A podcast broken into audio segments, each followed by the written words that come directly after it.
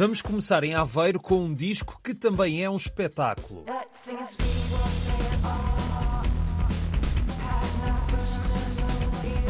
Estamos a ouvir Glimmer, o projeto que juntou os Micro Audio Waves ao coreógrafo Rui Horta, um dos grandes cúmplices dos Micro Audio Waves. Glimmer é este projeto que vão poder ver ao vivo amanhã e sábado às nove e meia no Teatro Aveirense. É um projeto híbrido que junta coisas tão diferentes como música, dança, vídeo, mas também moda, iluminação, artes digitais e arquitetura de cena e que conta também com a bailarina e coreógrafa Gaia de Medeiros, que tem dado que falar na dança contemporânea, um espetáculo que de certeza vai surpreender e que depois de estrear agora dentro da Aveiro, capital portuguesa da cultura, vai percorrer o país numa grande digressão por Orem, Caldas da Rainha, Viseu e Guimarães e no verão há mais cidades onde vai passar este Glimmer para já, dias 2 e 3, amanhã e sábado, às 9h30 no Teatro Aveirense. Ainda na música, mais uma sugestão, mas em Leiria.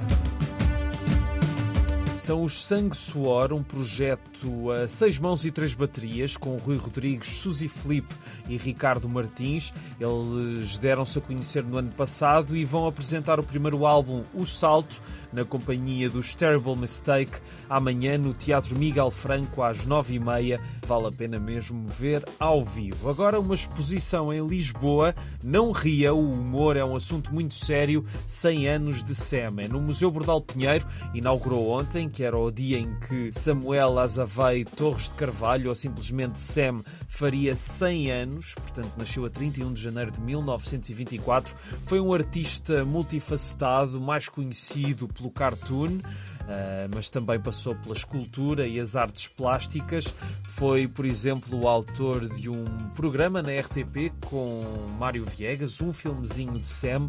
E esta exposição terá duas partes. A primeira já está a decorrer, vai até 24 de março.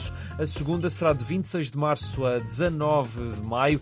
Ambas trazem quatro dezenas de desenhos originais de Sam diferentes, portanto, vale a pena ir visitar o Museu Bordal Pinheiro duas vezes para conhecer a obra de ao ao longo dos próximos meses. O museu está aberto de terça a domingo, das 10 às 6. E o Festival Itinerante Microsons vai estar em Grândola amanhã e sábado. Amanhã o concerto de GP Simões a cantar José Mário Branco e no sábado com o projeto Pedro e os Lobos. Ambos os concertos serão no Cine Granadeiro às 9h30 da noite e são de entrada livre. E vamos acabar com Amália, mas uma Amália que não canta. Ao menos diga-nos como se chama. Não consigo contar tudo, senhor. Sei que tive um marido e um irmão e que me Nila. Um filme que mostrou Amália sem cantar, mas que se tornou uma prova das qualidades da fadista enquanto atriz. Um filme que esteve um pouco esquecido ao longo das décadas, mas que foi agora restaurado dentro do projeto Filmar, que está a recuperar muito cinema português que estava escondido das curtas às longas metragens. Estas Ilhas Encantadas foram inspiradas num conto de Herman Melville, foram produzidas por António da Cunha Teles e levam-nos até uma ilha despovoada no meio do Atlântico, com alguns náufragos a sobreviverem com a pesca das tartarugas gigantes que vivem naquele sítio.